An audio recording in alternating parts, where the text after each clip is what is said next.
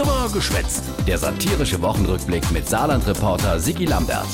Die Woche am Donnerstag im Bundestag der flehende Gesundheitsminister Karl Lauterbach. Heute ist der Tag der Entscheidung. Lassen Sie uns nicht im Stich. Hat nichts genitzt. Die Impfpflicht ist durchgefallen, weil die FDP nicht mitgemacht hat und die Union als Opposition einfach mal prinzipiell der Gehe sind wollt und deswegen ein knallharter, wachsweicher Geheantrag formuliert hat.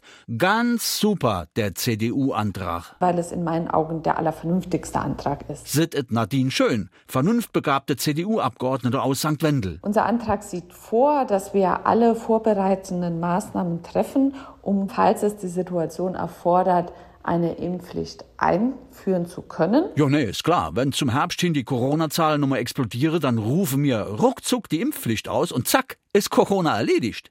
Das ist also wirklich so ziemlich das aller, aller Vernünftigste, was ich seit langem gehört habe. Ja, es ist so. Ihr.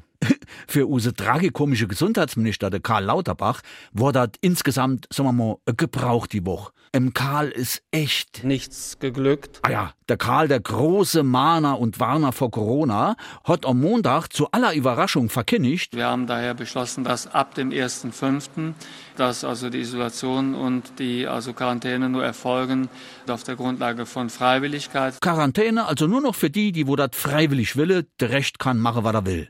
All haben sich gefreut, was hat der Karl geraucht und wer von der FDP hat ihm denn den Stoff besorgt? Wie wär's, wir würden alle ein bisschen entspannter werden. Oh. Äh, naja, der Karl muss jedenfalls am Dienstag spät nochmal zu sich kommen sind, mit einem Mordskader und hat für seinen Zustand überraschend klar analysiert. Das, was kommt, das wird das Problem sein. Aber 100 Pro. Da hilft nur noch die oberstpolitische Instanz, der Markus Lanz. Und der hat mit großer Auge gestaunt, wie der Lauterbach vor laufender Kamera Roll rückwärts durch die flüchtige Handstand gemacht hat. Also diesen Punkt, also dass die Infizierten, dass die sich, sagen wir mal, selbst isolieren und nicht mehr durch das Gesundheitsamt aufgefordert werden, den werde ich wieder einkassieren. Äh, wie jetzt? Das war ein Fehler, für den ich auch persönlich verantwortlich bin. Er hätte nämlich plötzlich gemerkt, dass wir psychologisch das falsche Signal senden würden. Das psychologische Signal nämlich, dass die Pandemie rum wäre. Psychologischer Kommunikationsfehler halt. Was uns beunruhigen sollt, ist, dass die Lockerungen auf einer Konferenz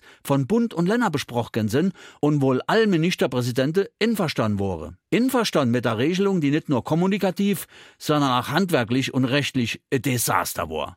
Vergessen wir die Politik, das mit Corona müssen wir irgendwie allein hinkriegen. Oh Mann, komm mir auf, geh mir bloß fort.